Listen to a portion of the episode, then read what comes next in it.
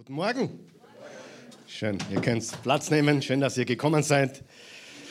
Ja, ich begrüße euch zu diesem Muttertag, Muttertagsgottesdienst.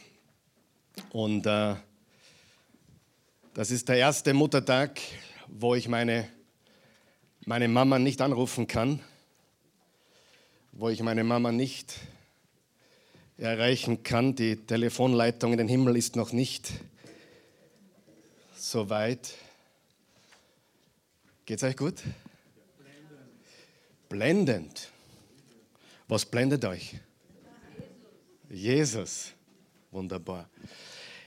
Genau vor einem Jahr, einen Tag nach dem Muttertag, habe ich meine Mutter verloren, dem Krebs. 11. Mai, also in zwei Tagen ist es ein Jahr. Aber ich sage euch das nicht, um, um Mitleid zu bekommen heute Morgen. Ich weiß, dass viele hier einen schweren Tag begehen heute zum Muttertag. Für manche ist es ein wunderbarer Tag, für manche ist es ein ganz, ganz harter Tag. Für manche ist es ein Tag wie jeder andere. Ich kann dir sagen, meine Mutter hat nicht unbedingt stark begonnen aber sie hat stark gefinisht. Sie hat es in ihrem Leben nicht immer leicht gehabt. Sie hat ein paar falsche Männer erwischt. Wer kann damit reden? Nicht aufzeigen. Sie hat ein paar falsche Männer erwischt und äh, jetzt mit ihrem dritten Mann, nicht alle Männer waren falsch natürlich, aber sie hat mehrmals ins Falsche getappt und äh, auch im Glauben. Aber sie hat richtig, richtig stark gefinisht. Letzten Muttertag waren wir bei ihr am Sterbebett. Wir haben am Sterbebett Lieder gesungen mit ihr. Wir dachten eigentlich, dass es am Muttertag soweit ist, aber sie hat sich bis Montag dann Zeit gelassen und sie ist in den Himmel gegangen. Und äh, ich bin sehr, sehr dankbar dass sie stark gefinisht hat. Und ich möchte dir sagen, egal wie du begonnen hast, du kannst stark finishen. Lass dir von niemandem einreden, du hast dein Leben verhaut, dein Leben verkorkst. Jeder Tag ist eine neue Chance für einen neuen Anfang. Amen. Die meisten Menschen, die zu Jesus Christus kommen, die gläubig werden, die diese Gnade erfahren, tun so in jungen Jahren. Die meisten. Die Chance, dass du gläubig wirst, wenn du jung bist, ist viel, viel größer, als wenn du wartest, bis du älter wirst. Das ist, was uns Statistiken sagen. Aber ich bin so dankbar für meine Mutter. Bei der war es ein bisschen anders. Sie kam so richtig zum Glauben in ihren letzten Jahren. Und nicht wegen der Krankheit, schon vor der Krankheit. Die Krankheit war nicht der Auslöser. Sie war schon vorher sehr, sehr, sehr stark im Glauben. Und wie sie die Krankheit getragen hat, war sensationell. Der Wille des Herrn hat sie immer gesagt. Sie war eine gewaltige Frau. Danke, Jesus. Ich möchte euch ein paar Zitate vorlesen. Heute ist Muttertag und dann taufen wir ein paar Leute. Und dazu möchte ich auch was sagen. Aber ein paar Zitate, einfach aus meiner Zitatesammlung. Einfach zuhören. Der Einfluss einer Mutter auf das Leben ihrer Kinder ist nicht kalkulierbar. Es gibt keine wichtigere Rolle im Leben als die Rolle der Mutter. Die Karriere kannst du in den Hut stecken oder wo immer du hinstecken willst. Ja. Auf jeden Fall das Wichtigste, was du tun kannst, ist, wenn du Kinder hast, ist Mutter zu sein. Es gibt keine wichtige Rolle im Leben als die Rolle der Mutter. Meine Mutter war mein Vorbild, bevor ich überhaupt wusste, was das Wort Vorbild bedeutet. Meine Mutter ist ein wandelndes Wunder. Es gibt keinen so starken Einfluss wie den der Mutter.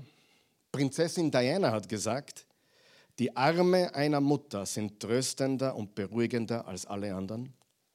Abraham Lincoln hat gesagt, alles, was ich bin oder jemals zu sein hoffe, schulde ich meiner Engelsmutter. Eine Mutter ist sie, die den Platz aller anderen einnehmen kann, aber deren Platz niemand sonst einnehmen kann. Stevie Wonder hat gesagt, wenn Liebe so süß wie eine Blume ist, dann ist meine Mutter die süßeste Blume von allen. Mütter halten für kurze Zeit die Hände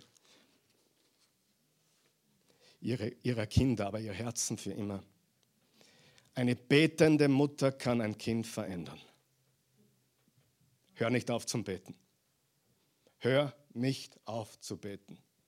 Auch wenn du nichts siehst, wenn sich nichts tut, was du glaubst, dass sich nicht tut, bete für deine Kinder. Bete überhaupt für alle, die dir wichtig sind in deinem Leben. Wir verändern unsere Umwelt, indem wir beten. Eine betende Mutter kann ein Kind verändern. Es ist unmöglich, eine perfekte Mutter zu sein. Unmöglich. Aber es gibt eine Million Möglichkeiten, eine gute Mutter zu sein. Gott konnte nicht überall sein und deshalb machte er Mütter. Ich möchte, dass meine Kinder all die Dinge haben, die ich mir nicht leisten konnte. Dann möchte ich bei ihnen einziehen. Das war jetzt lustig. Es gibt nur ein schönes Kind auf der Welt und jede Mutter hat es. Für die Welt bist du eine Mutter, aber für deine Familie bist du die Welt. Mütter besitzen eine Macht, die über die eines Königs auf seinem Thron hinausgeht. Und wenn alles schief läuft, ruft deine Oma an, wenn du sie noch hast. Heute möchte ich sprechen mit euch über Jesus macht dich ganz. Jesus heilt, Jesus macht dich ganz. Und ich liebe es, was Jesus getan hat, was sein Reich und seine ersten Nachfolger für Frauen getan haben. Was Jesus für Frauen getan hat, ist einfach gigantisch. Lesen wir Galater 3, Verse 26 bis 29. Und so seid ihr alle Kinder Gottes durch den Glauben an Jesus Christus. Wie werden wir Kinder Gottes? Durch unseren Glauben an wen? An Jesus Christus. Und so seid ihr alle Kinder Gottes durch den Glauben an Jesus Christus. Ist jeder Mensch ein Kind Gottes? Nein. Jeder Mensch ist ein Geschöpf Gottes. Jeder Mensch ist geliebt von Gott. Aber ein Kind Gottes werden wir, indem wir an wen glauben? Jesus. Vers 27, denn ihr alle, die ihr auf Christus getauft worden seid, gehört nun zu Christus. Jetzt pass auf. Und nun gibt es nicht mehr Juden oder Nichtjuden. Also keinen Rassismus, keine Rassen. Es gibt weder Juden noch Nichtjuden, Sklaven oder Freie, Männer oder Frauen. Denn ihr seid alle gleich, ihr seid eins in Jesus Christus und weil ihr nun zu Christus gehört, seid ihr die wahren Nachkommen Abrahams. Ihr seid seine Erben und alle Zusagen Gottes an ihn gelten euch. Warum ist das so eine wichtige Passage? Das Erste, was wir sehen, ist, es gibt weder Juden noch Nichtjuden. Heute wird viel geredet über Rassismus, stimmt es? Sehr viel. Ich werde gleich dazu Stellung nehmen. Viel wird geredet über Rassismus, viel wird gesprochen über Frauen. Schrecklich, was manchen Frauen angetan wird. Amen. Und auch Sklaverei. Und ich möchte dir sagen, es gab noch nie so viele Sklaven wie heute. Allein die Sexindustrie, die sexuelle Versklavung, der Menschenhandel heute ist unfassbar. Wenn wir glauben, wir leben in einer Welt frei vom Sklaventum, dann müssen wir aufwachen. So viele Sklaven wie heute gibt es oder gab es noch nie. Und viele Menschen, die selbst in der Freiheit leben, leben mehr oder weniger Gefangene leben. Aber was mich so heraus, was mich so flasht hier ist, weder Männer noch Frauen. Ist euch bewusst, dass Jesus in eine frauenfeindliche Welt gekommen ist? Als Jesus kam, kam er in eine Welt, die war absolut frauenfeindlich. Eine Frau hatte nichts zu melden, weder vor Gericht noch zu Hause. Der Mann durfte über seine Frau bestimmen. Und dann kam Jesus. Und Jesus hatte mehr Jüngerinnen als Jünger. Weißt du das? Ja, steht im Lukas Kapitel 8. Er hatte mehr Jüngerinnen als Jünger. Die Frauen dienten ihm, die Frauen unterstützten ihn, die Frauen haben geholfen, das Wort Gottes zu verbreiten. Die ersten Menschen vor dem leeren Grab waren Frauen. Ist euch bewusst, dass nicht der Feminismus unsere Welt verändern wird, was das Frauenthema betrifft, sondern Jesus hat das Frauenthema bereits behandelt. Sieh, wenn du die Geschichte studierst, wenn du zurückgehst zum Ursprung, als Jesus kam in diese frauenfeindliche Gesellschaft und weißt, was Jesus wirklich getan hat und dann seine Nachfolger wie Paulus, der sagt, es gibt keine Juden mehr und keine Nichtjuden mehr. Es gibt keine Männer und Frauen mehr. Es gibt keine Sklaven und Freie mehr. Wir sind alle eins in Jesus.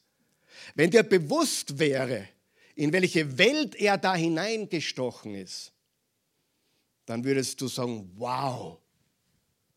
Und all diese Feministinnen und Feministen sind auf dem Holzweg. Und alle, die schreien, kein Rassismus mehr, sind auf dem Holzweg. Hör mir gut zu. Du kannst Rassismus nicht wegbefehlen. Du kannst es nur weglieben. Du kannst nicht etwas verändern. Du kannst durch ein Gesetz nicht sagen, du darfst kein Rassist mehr sein. Was passiert mit jemandem, dem du anschaffst, du musst ab sofort blau lieben und nicht mehr rot? Was wird der denken den ganzen Tag? Blau. Du kannst Liebe nicht anschaffen. Du kannst Rassismus nicht wegbefehlen oder wegmachen durch ein Gesetz.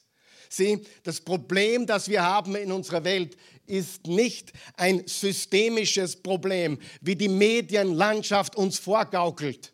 Das Problem ist ein Problem des Herzens. Das Problem ist ein Problem des Herzens. Nur das verstehen die wenigsten. Amen. Das ist so unendlich wichtig. Weil da draußen wollen sie Politik machen mit Frauen, was Frauen betrifft und Rassismus und alle stehen sie auf dagegen, aber das wird das Problem nie lösen. Wenn ein Mensch im Herzen Rassismus hat, dann bleibt das drinnen. Wenn du es ihm hundertmal sagst, hör auf damit. Du kannst es nicht wegbefehlen. Die einzige Lösung für das Sklavenproblem damals wie heute ist Jesus Christus. Das einzige Problem für das Rassismusproblem damals wie heute ist die Liebe Gottes durch Jesus Christus. Und das ein, die einzige Lösung für das Frauenproblem ist ein neues Herz, neue Männer und neue Frauen, die Jesus kennenlernen. Das ist die einzige Lösung. Und in diesen Versen findet sich das, das, die Antwort. Wir haben kein systemisches Problem, wir haben ein Herzproblem. Übrigens, die Bibel nennt das Sünde. Schau nicht so komisch, in der heutigen Zeit darfst du gar nicht mehr Sünde sagen. Wird schon ein Pranger gestellt, aber die Bibel nennt es Sünde. Und wenn ein Mensch verändert wird im Herzen, dann liebt er alle Menschen. Wenn ein Mensch im Herzen verändert wird, dann erst kann er lieben, wie Jesus geliebt hat. Du brauchst mir nicht sagen, Karl Michael, sei nicht rassistisch, ich bin's nicht. Du brauchst mir nicht sagen, lieb die Frauen genauso wie die Männer. Ich liebe die Frauen genauso wie die Männer. Warum? Weil es im Herzen ist. Und du kannst keine Gebote schaffen, die einen Menschen verändern. Unmöglich. Im Gegenteil. Gesetze haben meistens sogar den Menschen noch schlimmer gemacht. Ja, ich bin nicht gegen Gesetze, um Himmels Willen. Wir brauchen Gesetze, damit wir Grenzen haben. Aber das Herz eines Menschen wird nicht, nicht durch Gesetze verändert. Das Herz eines Menschen wird durch die Liebe Gottes verändert. Das ist ganz wichtig.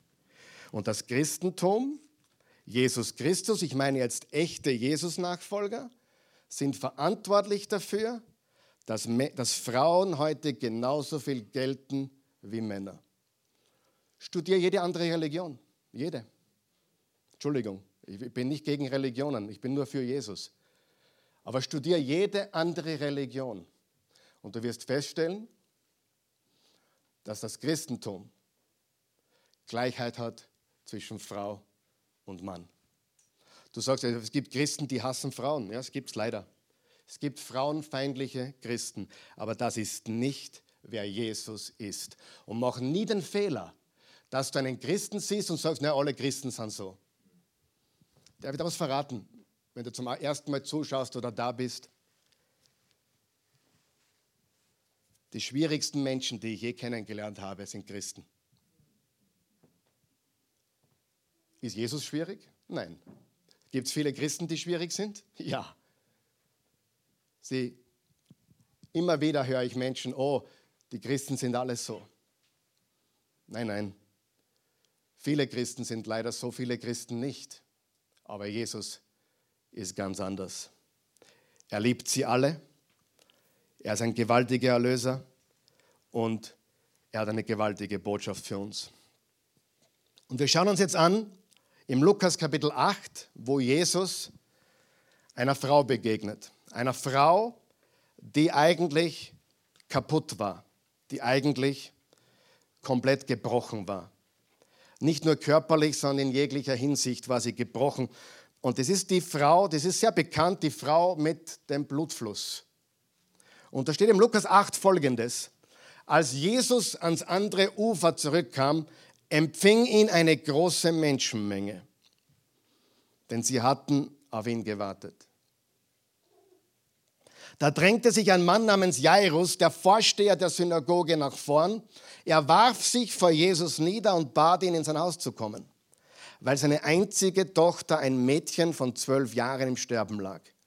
Auf dem Weg dorthin drängte sich die Menge um Jesus. Stell das Bild dich vor.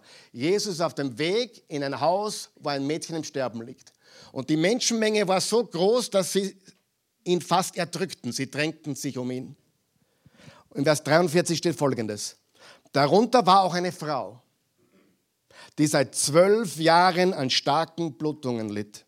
Ihr ganzes Vermögen hatte sie für die Ärzte aufgewendet. Doch niemand hatte sie heilen können. Niemand konnte ihr helfen. Sie kam von hinten heran und berührte die Quaste seines Obergewands. Sofort hörte die Blutung auf. Wer hat mich berührt? fragte Jesus. Doch niemand wollte es gewesen sein. Petrus sagte, Rabbi, die Menge drängt und drückt dich von allen Seiten. Doch Jesus bestand darauf. Nein, nein.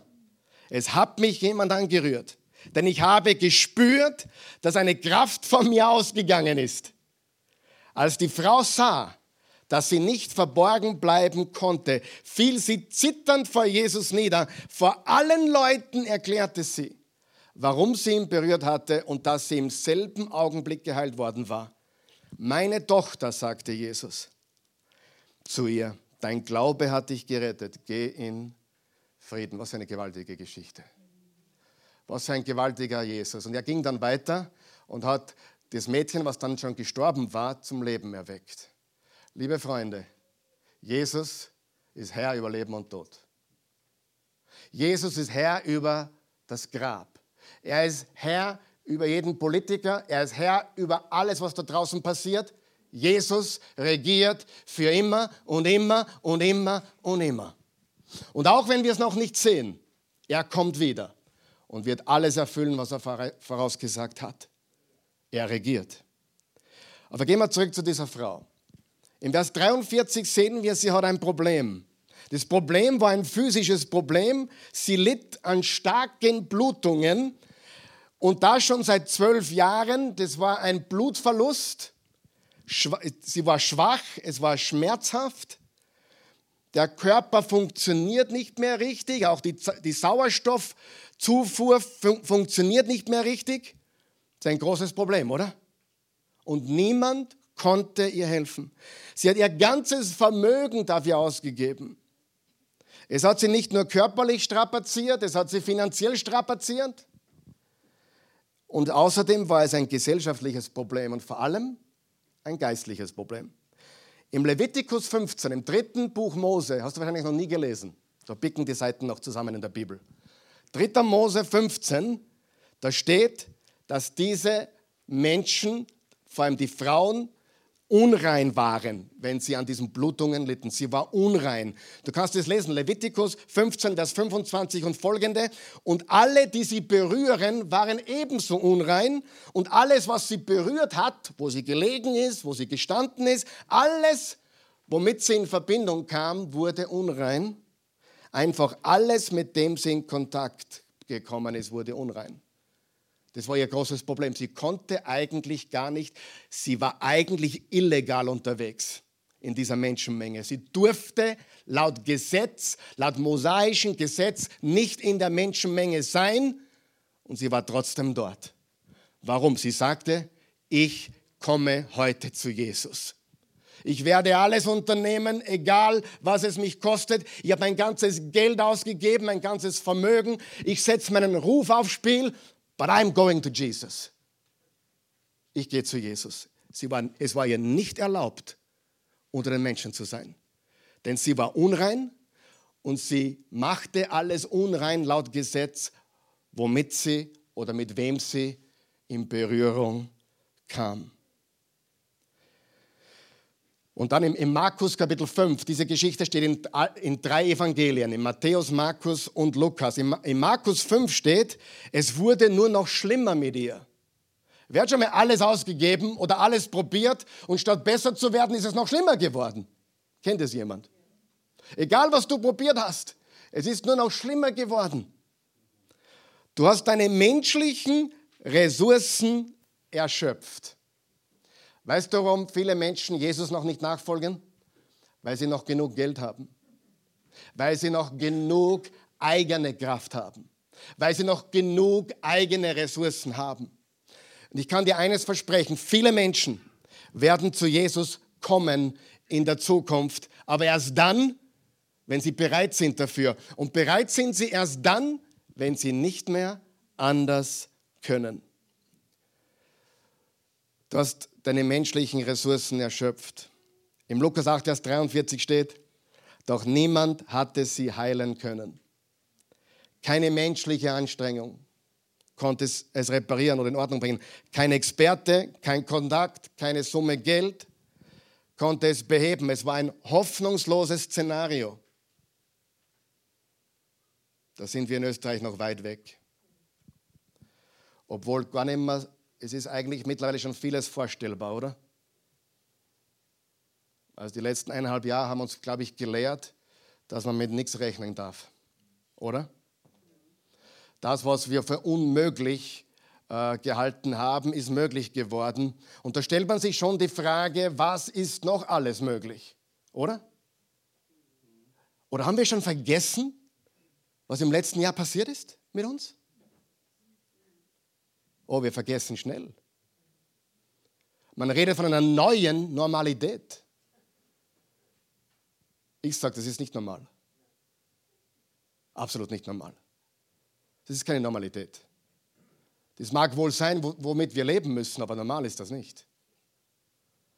Aber ich möchte dir nur vor Augen führen, alles ist möglich.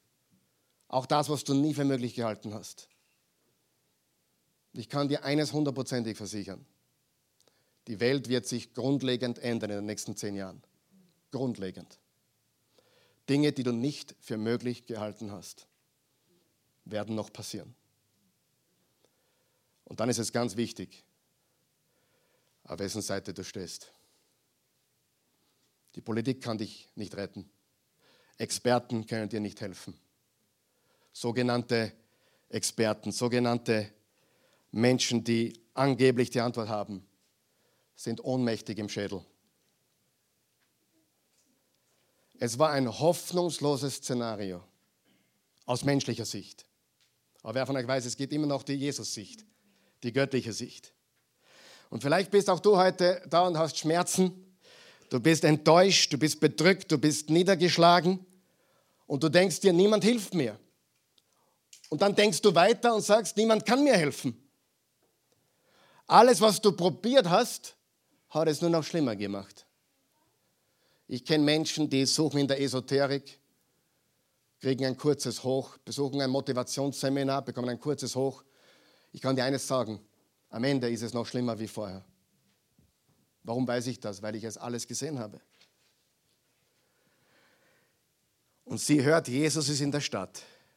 Und Jesus war auf dem Weg zu Jairus. Und gegen das, was sie eigentlich tun durfte, hat sie ihr Haus verlassen und ging auf die Straße. Und gesagt, wenn Jesus da ist, ich wage mich auf die Straße, ich gehe hinaus, ich bin unrein, aber ich werde Jesus begegnen heute. Und ich werde ihn berühren. Und in Vers 44 steht, sie kam von hinten heran und berührte die Quaste seines Obergewands. Sofort hörte die Blutung auf. Viele von euch bluten. Ich weiß es. Viele Menschen heute bluten. Was sie brauchen ist Jesus Christus. Du sagst, es klingt so simpel und so kindlich. Darf ich dir mal was ganz Wichtiges sagen? Die Bibel ist ein Buch, das nur Kinder verstehen können. Du bist viel zu gescheit, um sie zu verstehen, wenn es nicht versteht. Nur Kinder können Jesus verstehen. Warum hat Jesus gesagt, wenn ihr nicht werdet wie die Kinder? Sie, alle anderen Bücher, Sachbücher, Universitätsbücher, Studienbücher werden nur von gescheiten Menschen verstanden. Aber das Buch der Bücher und Jesus Christus kann nur von Kindern verstanden werden. Und du kannst auch ein Kind sein. Ein Kind im Glauben, wenn ihr nicht werdet wie die Kinder.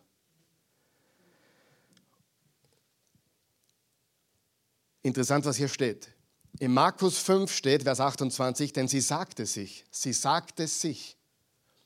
Hast du dir schon mal selber was gesagt? Sie sagte sich, wenn ich auch nur sein Gewand berühre, werde ich gesund. Und es steht hier, dass sie die Quaste seines Gewand berührte. Das war ein, so ein, ein Kordel am Ende vom Kleid oder am Obergewand. Und da, das waren, da waren Quasten dran, das war unten am Obergewand. Und es steht geschrieben, sie berührte die Quaste an seinem Gewand. Ja, Pastor, na und, was, was, was soll das? Ja. Wollt ihr wissen, was das soll? Wer will es wissen? Okay, dann mache ich es nicht, wenn nur drei wollen. Na, wer will es wissen, was das bedeutet? Hallo? Das ist nicht zufällig in der Bibel, es hat ganz signifikante Bedeutung. Nur musst du wieder einen Ausflug machen ins Alte Testament, nämlich zum vierten Buch Mose, Kapitel 15, Vers 37 bis 41. Hör gut zu. Jahwe, also Gott, sagte zu Mose, sag den Israeliten, dass sie sich quasten. Sag einmal quasten. Was hat die Dame berührt? Die Quaste an seinem Gewand. Jetzt sind wir 1500 Jahre vor Jesus. Was sagt Gott zu Mose? Sie sollen sich Quasten an die Zipfel ihrer Obergewänder nähen. Das gilt auch für die kommenden Generationen. Jesus trug ein Gewand mit Quasten am Ende. Na und, Pastor, und was soll das? Ja, Geduld. Und an jeder Quaste soll eine violette Kordel sein. Und wenn ihr die Quasten seht, jetzt passt gut auf, wenn ihr die Quasten seht, was war am Gewand Jesus dran? Quasten. Und wenn ihr die Quasten seht, sollt ihr an alle Gebote Jahwes denken, an das Wort Gottes, und sie einhalten. Ihr sollt euch nicht von eurem Herzen und Augen zur Untreue verführen lassen, sondern an alle meine Gebote denken und sie tun. Ihr sollt eurem Gott heilig sein. Ich bin Jahwe, euer Gott, der euch aus Ägypten herausgeführt hat, um euer Gott zu sein. Ich bin Jahwe, euer Gott. Diese Quasten mit dem Kordel dran waren Erinnerungen. Sag mal Erinnerung. Erinnerungen an das Wort Gottes. Warum hat diese Frau, als sie Jesus sah, das, die, die Quaste an seinem Gewand berührt? Es hat sie erinnert an was? Das Wort Gottes. Wenn ich nach Gottes Wort greife, dann kann sich mein Leben verändern. Wenn ich nach Gottes Wort mich ausstrecke, kann sich mein Leben verändern. Und noch etwas, die Quaste war tief unten. Was lernen wir davon? Sie musste sich beugen. Sie musste sich niederknien. Sie musste nach unten gehen. Sie musste sich demütigen. Wer von euch weiß, Gott widersteht den Stolzen, aber den Demütigen schenkt er seine Gnade. Stolz ist die Sünde der Selbstgerechtigkeit und das ist die einzige Sünde, die dich ewig trennen wird von Gott. Karl Michael, wird Mord mich trennen von Gott? Nein, Gott vergibt Mord. Halleluja. Gibt es viele Beispiele. Ehebruch, Lügen, Stehlen, Betrügen, Massenmord. Kann, kann Jesus jede Sünde vergeben? Jede. Außer Stolz. Stolz und Selbstgerechtigkeit. Du sagst, ja, aber wenn jemand zur Einsicht kommt und sagt, ich war stolz, okay. Wenn er demütig wird, ist er gerettet. Amen. Wir sind alle stolz. Wenn ich glaube, ich bin so gut und selbstgerecht und ich komme zur Erkenntnis, was für ein Nichtsnutz und welch, welcher Sünder ich bin, bekomme ich Vergebung? Sofort.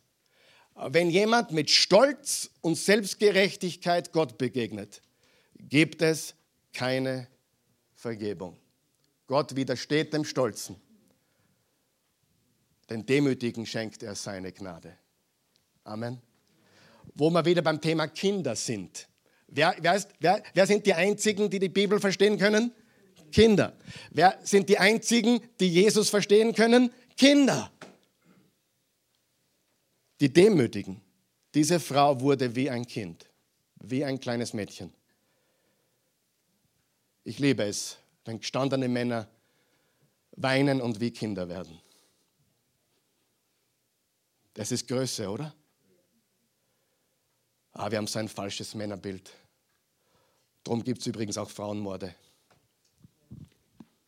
Das Problem ist immer im Herzen, nicht im System. Vergiss das System. Der Mensch braucht ein neues Herz. Politik kann nur am System arbeiten. Sie können das Herz nicht behandeln. Ich trage die Maske dort, wo ich muss, aber nicht, weil ich will. Ist wie der kleine Hansi, der, der die Lehrerin schickt, schickt ihn in die Ecke und sagt, Hansi, geh in die Ecke, du warst wieder schlimm. Sagt der kleine Hansi, Frau Lehrerin, ich stehe, inner, ich stehe äußerlich in der Ecke, aber innerlich sitze ich noch immer.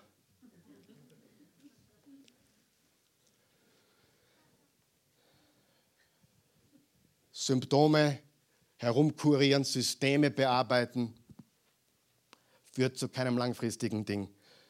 Das Herz des Menschen gehört verändert. Und sie hat sich ausgestreckt nach Jesus, der Person, und nach der Quaste Jesus, das Wort Gottes. Sieh, wir brauchen beides.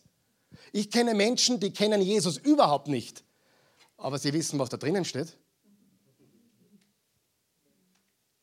Und dann kenne ich Menschen, die lieben Jesus, aber die sollten ein bisschen mehr von dem wissen, was da drinnen steht. Wir brauchen beides, richtig? Wir brauchen die Person und wir brauchen die Quaste. Wir brauchen die Person und wir brauchen sein Wort. Wir brauchen die Person und wir brauchen die Prinzipien. Prinzipien alleine funktionieren eine gewisse Zeit, aber nur die Person, die Beziehung zu ihm kann uns für immer verändern. Sie musste sich erniedrigen und demütigen. Und Stolz hindert viele Menschen.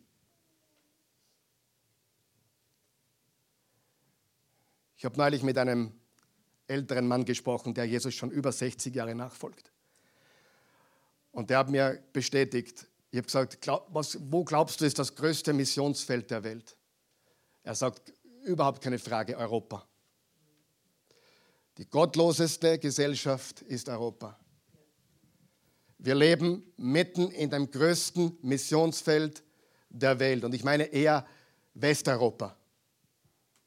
Je östlicher du gehst, Rumänien, Bulgarien, Serbien, da sind die Menschen doch noch gläubiger, denke ich einmal. Aber grundsätzlich ist Wohlstand etwas, was uns geschadet hat. Du sagst, ist Gott nicht für Wohlstand? Gott will dich segnen, aber er will dich und nicht, dass du besessen bist von Dingen. Wir brauchen Jesus die Person und wir brauchen Jesus das Wort. Das ist echter Reichtum. Sie hat sich nach unten gebeugt, sie hat die Quaste berührt, sie hat sich gedemütigt und es erinnert mich an Sprüche 3, Vers 5 und 6. Vertrau auf Jahwe mit ganzem Herzen und stütze dich nicht auf deinen Verstand. Such ihn zu erkennen bei dem, was du tust. Dann räumt er dir die Hürden aus dem Weg. Was müssen wir tun? Dem Herrn vertrauen. Nicht verlassen uns auf unseren Verstand, unsere Klugheit, unsere eigene Weisheit, sondern auf ihn. Halte an der Quaste fest. Halte am Wort Gottes fest in Verbindung mit dem Sohn Gottes. In Verbindung mit der Person und dem, was geschrieben steht. Beides brauchen wir. Wir brauchen die Person Jesus. Wir brauchen die Wahrheit und das Leben. Wir brauchen die Prinzipien und die Person. Wir müssen wissen, was da drinnen steht und wir brauchen eine echte Beziehung zum Sohn Gottes. Und dann wird es ganz spannend. In Vers 45 und 46. Lesen wir das gemeinsam. Da steht, wer hat mich berührt? Jesus, wer hat mich berührt? Komische Frage, oder? Der ist da mitten in einer Menschenmenge und alle bedrängen ihn. Wer hat mich berührt? fragte Jesus. Doch niemand wollte es gewesen sein. Petrus sagte, Rabbi, die Menge drängt und drückt dich. Merkst du das nicht? Hat Jesus das nicht gemerkt? Ja, selbstverständlich hat er es gemerkt von allen Seiten, doch Jesus bestand darauf, es hat mich jemand angerührt. Denn ich habe gespürt, dass eine Kraft von mir ausgegangen ist. Wichtiger Punkt. Was war der Unterschied zwischen der Menge und der einen Frau? Die Menge war um ihn herum, haben ihn bedrängt. Aber was war der Unterschied zwischen denen und der Frau? Sie hat sich gebeugt und hat ihn gesucht und angerührt. Ich hoffe, du bist noch wach, weil jetzt kommt was ganz Wichtiges. War nicht alles, eh schon wichtig war, oder? Du kannst Teil der Gruppe sein und Jesus verpassen. Du kannst hier sitzen heute Morgen und Jesus verpassen. Da waren wahrscheinlich tausende Menschen in unmittelbarer Nähe von Jesus. Aber nur eine hat ihn wirklich berührt. Ich sage nicht, dass nicht mehr da heute sind, die Jesus wirklich berühren, aber die, du kannst Teil der Versammlung sein und Jesus nie berühren. Du kannst Teil der Gruppe sein und Jesus nie berühren. Du kannst Teil dieses Gottesdienstes sein, du kannst Teil von dem Fest hier heute sein und die Kraft Jesu nie erleben. Ja oder nein? Hunderte, Tausende haben Jesus gesehen an diesem Tag. Aber eine Frau hat ihn besonders erlebt. Vielleicht noch ein paar andere auch, aber diese Frau wird herausgestrichen äh, und wird gesagt, hey, diese Frau hat ihn wirklich berührt. Du kannst ein Fan Jesus sein. So, bist du noch immer wach? Okay, warte, ich muss einmal kurz trinken. Aber bist noch wach? Ich sage dir jetzt, was Jesus nicht will. Jesus will keine Fans. Er ist kein Superstar. Er ist kein Filmstar. Er ist nicht Hollywood. Er will keine Fans. Er braucht keine Fans. Er hat ganz klar gesagt, was er will. Folge mir nach. Folge mir nach. Jesus sucht keine Fans, sondern echte Jesus-Nachfolger. Ich liebe euch alle von ganzem Herzen, ich habe einen großen, ich habe leider einen traurigen Verdacht. Wir haben auch in unserem Land, vielleicht sogar hier heute Morgen, zu viele Fans und zu wenige Jesus-Nachfolger. Darf ich so ehrlich sein? Jesus braucht keine Fans, will keine Fans. Da gibt es Bayern München, schlechter, schlechter, schlechter, äh, schlechter Vergleich. Dortmund ist besser. Wenn du Fan sein willst, bist du bei Jesus falsch. Er will, dass du ihm vertraust und glaubst, Aber was er wirklich sucht, ist Nachfolger. Und ich hoffe, A, dass du, wenn du noch nicht glaubst an Jesus heute, dass du heute gläubig wirst. Vielleicht bist du noch nicht bereit, weil du noch genug Geld hast und weil du noch genug Gesundheit hast, menschliche Ressourcen hast. Aber egal, wie viel du hast, und wir sind alle reich da herinnen, jeder von uns ist reich. Aber wenn wir nicht mehr können, eigener Kraft, oh, ich, kann, ich könnte eine, eine Liste von Namen aufschreiben von Menschen, die sich zu Jesus gewandt haben, aber erst dann, als es keinen Ausweg mehr gab. Wie traurig eigentlich. Ich meine, wie super eigentlich, aber wie traurig eigentlich. Denn Jesus will nicht unser Weihnachtsmann sein, der uns segnet mit, mit, mit einem neuen Auto oder einem neuen Haus oder, oder Heilung. Er will unser Herr sein, egal was er uns gibt oder nicht. Ja? Wir sind Jesus Nachfolger. Und sie war auf ihren Knien, sie wollte Jesus. Und er sagt, es hat mich jemand angerührt. Hat Jesus das wirklich nicht gewusst? Warum fragt er, wer hat mich angerührt? Hat er es gewusst oder nicht? Wer sagt, dass er es gewusst hat? Wer sagt, dass er es nicht gewusst hat? Ich gebe euch die ehrliche Antwort. Keine Ahnung. Darf ich so ehrlich sein? Ich bin auch eher auf der Seite derer, die sagen, er hat es gewusst. Aber Jesus war Mensch und Gott, richtig? Gleichzeitig. Wie der geschlafen, wie Jesus geschlafen hat, hat er gleichzeitig alles gesehen? Eine Frage. Der Mensch Jesus schlaft. Hat er im Schlaf gewusst, was seine Jünger jetzt gerade machen? Wahrscheinlich nicht, oder? Er, er war schon Mensch, und dann auch wieder Gott, richtig? Als Gott wusste er alles, aber sehr oft war er nur Mensch und wirkte dann als Gott. Also, er hat aufs Klo gehen müssen, das muss Gott nicht. Er hat gegessen und getrunken, das muss Gott nicht. Jesus Gott musste nicht aufs Klo. Jesus Mensch musste aufs Klo. Ich glaube, er wusste es, aber er wollte, dass sie an die Öffentlichkeit geht. Er hat sie herausgerufen. Sie wurde sofort gesund, sagt die Bibel. Sie wurde sofort auf der Stelle gesund von ihrer Blutung. Aber Jesus sagt, ich bin noch nicht fertig mit dir. Vers 47, als die Frau sah, dass sie nicht verborgen bleiben konnte, fiel sie zitternd vor Jesus nieder vor allen Leuten, unterstreicht ihr das, vor allen Leuten. Die von euch, die sich heute taufen lassen werden, tun das vor allen Leuten. Vor allen Leuten. Und wenn du wirklich dich taufen lässt für Jesus Christus, dann, dann, dann möchtest du, dass dich mehr Leute sehen wie weniger. Je mehr, umso besser. Zu mir kam mal jemand und sagte, du Pastor, ich möchte mich taufen lassen aber ich will es nicht an die große Glocke hängen. Habe ich gesagt, mache ich nicht. Die Taufe musst du an die große Glocke hängen.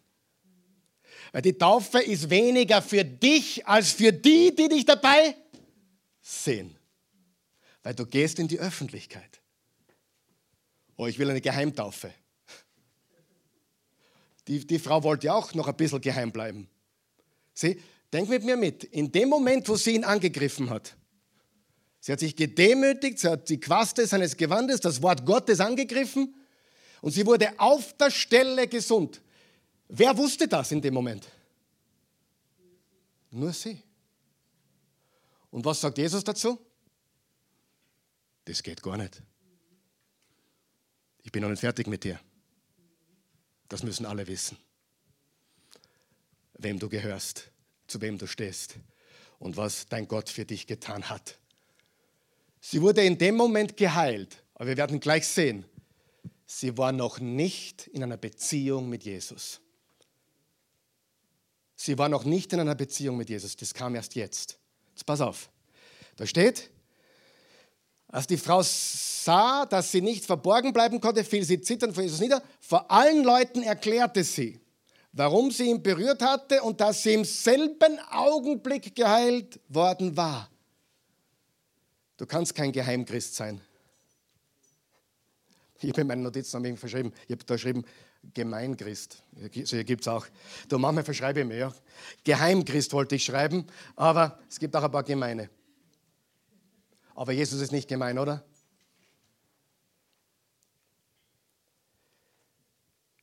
In Markus 5, Vers 33 steht, sie warf sich vor ihm nieder und erzählte ihm alles. Meine Frage ist, was ist alles? Was hat sie ihm erzählt? Das werden wir nie erfahren. Was ist der Rest der Geschichte? Der Rest der Geschichte ist genial. Im Vers 48 steht, was sind die ersten beiden Worte? Meine Tochter. Jetzt tritt sie in eine Beziehung mit Jesus. Erst jetzt. Weißt du, Gott kann dich gesegnet haben, aber du kannst in keiner Beziehung zu ihm stehen. Ist möglich. Gott segnet uns, er tut uns Gutes, er ist für uns. Aber er ist noch nicht fertig mit uns. Meine Tochter, sagte da Jesus zu ihr, dein Glaube hat dich gerettet. Geh in Frieden. Geh in Frieden. Eine Beziehung begann, unabhängig vom physischen Segen.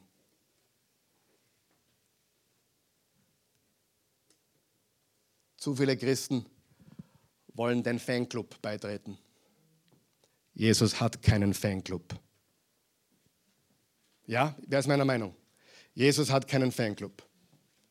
Jesus hat Nachfolger. Jesus hat Nachfolger und keine Fans. Und dann gibt es noch den Segne mich bitte Club.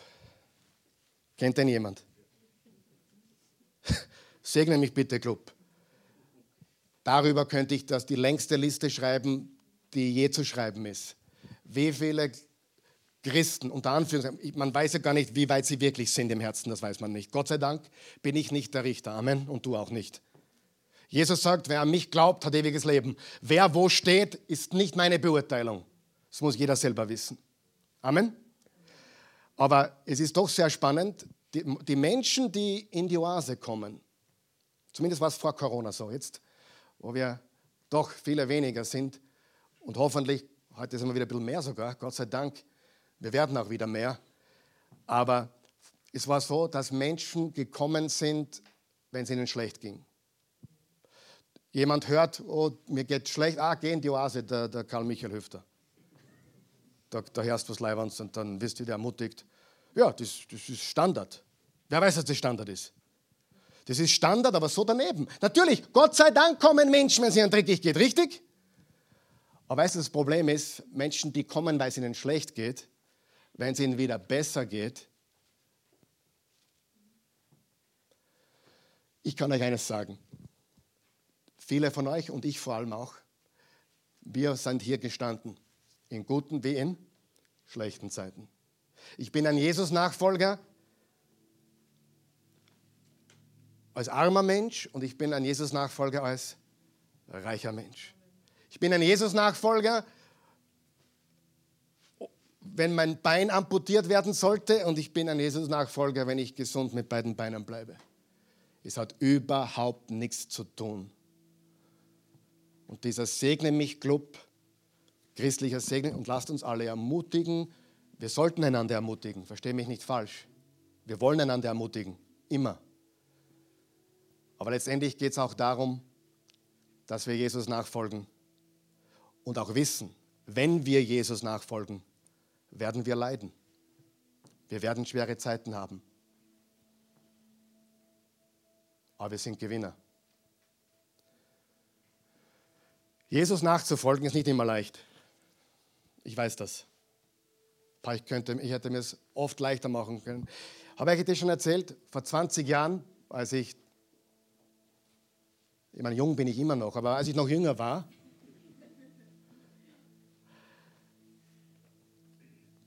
es war cool. Ich, ich, es war cool. Es war wirklich cool. Ich, ich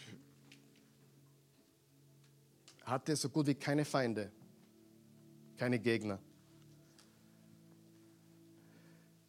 Die letzten zwei, drei Jahre nehmen die, denen das nicht gefällt, was wir hier machen, mehr und mehr zu. Und es liegt nicht an meinem Mundgeruch oder an, es liegt daran in den Zeiten, in denen wir leben. Ich kann dir hundertprozentig versichern, wenn du das Easy Life willst, dann folge Jesus nicht nach. Wenn du ein siegreiches Leben willst, ein Gewinnerleben willst, ein echtes Leben leben willst, dann folge Jesus nach. Vorgestern hat mich jemand angerufen. Ein junger Mann. Ich war früher mal auch in einem Vertrieb tätig. Und da war ich oft auf der Bühne und habe die Leute motiviert. Und er hat mich angerufen. Das letzte Mal habe ich von dem gehört 2014. So, Karl Michael, ich brauche Hilfe. Ich bin jetzt schon das dritte Mal in der Psychiatrie. Diese ganzen Lügen, dieses Falsche macht mich fertig. Das macht mich fertig. Erfolgreich sein zu müssen, gut ausschauen zu müssen, gestriegelt sein müssen. Es hat mich fertig gemacht. Und ich habe mir deine Serie angeschaut, Fake, hat er gesagt, von den letzten Wochen. Und nach 15 Minuten musste ich abdrehen, hat er gesagt. Weil wie wenn du über mich gesprochen hättest. Und ich kann nicht mehr, sagt er. Ich kann nicht mehr so tun, als wäre, alles super. Ich kann nicht mehr so tun, als wäre ich erfolgreich. Ich kann nicht mehr so tun. Ich will echt werden.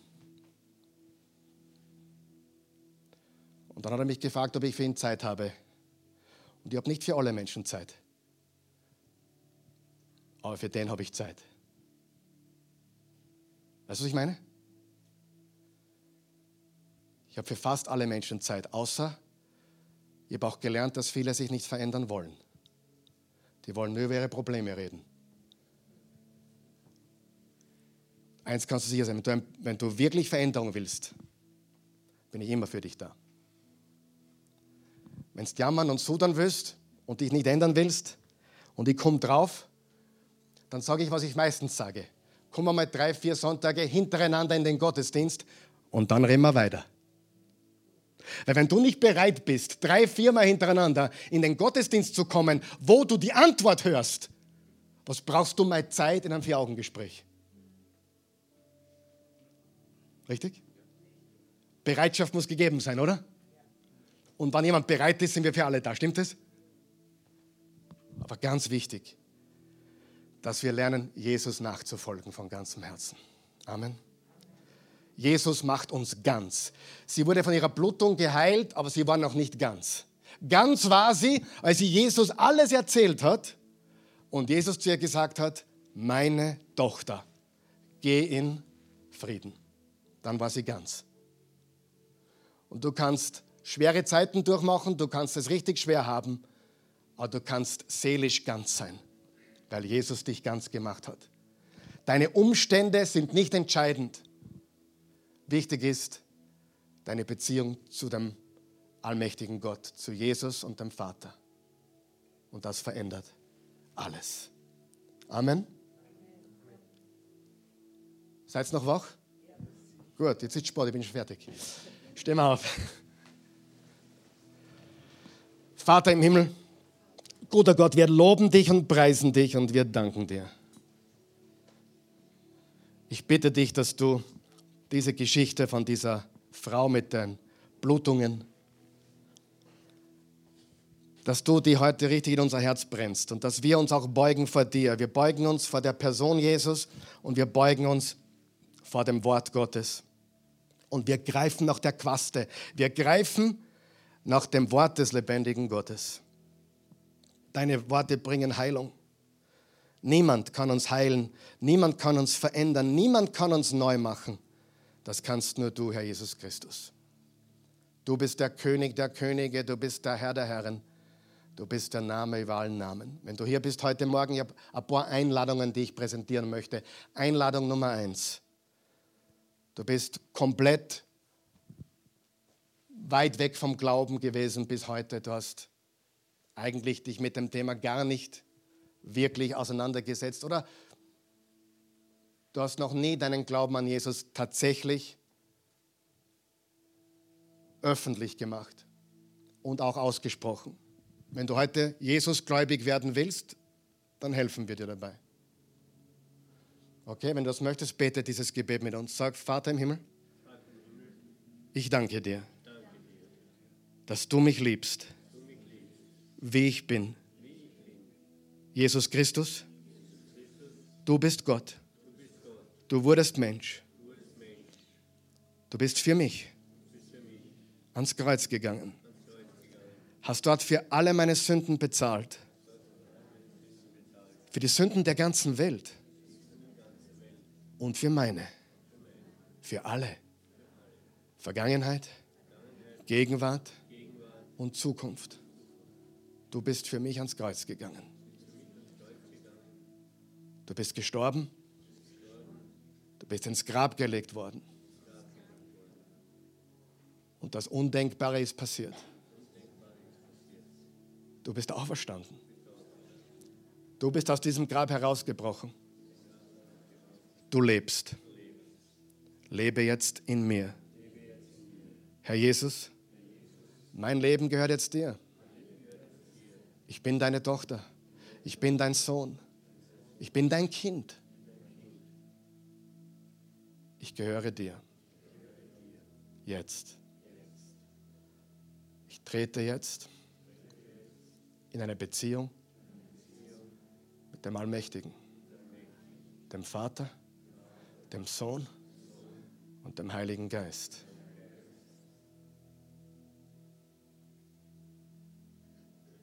Amen. Wenn du das gebetet hast, bist du ein Kind Gottes geworden. Das ist der Anfang. Meine zweite Einladung ist für die, die im Fanclub, die im Fanclub sitzen, den gar nicht gibt. Du bist ein Zaunreiter. Du bist jemand, der, so wie viele Christen, so wie leider wahrscheinlich ein Großteil der Christenheit. Die wollen das bekommen, was Gott für sie hat, aber wollen das andere nicht in Kauf nehmen, unbedingt. Du sagst, ich möchte heute vom Fan zum Jesus-Nachfolger werden. Bete dieses Gebet. Vater, danke, dass du alles für mich gegeben hast. Jesus, danke, dass du alles für mich gegeben hast. Ich liebe dich. Ich glaube, dich, ich glaube dir nicht nur, ich liebe dich. Und ich will es dir zeigen. Ich will dir nachfolgen. Ich will dich berühren. Dich als Person, die Quaste deines Gewandes. Ich will dir von ganzem Herzen nachfolgen. In Jesu Namen. Amen. Amen.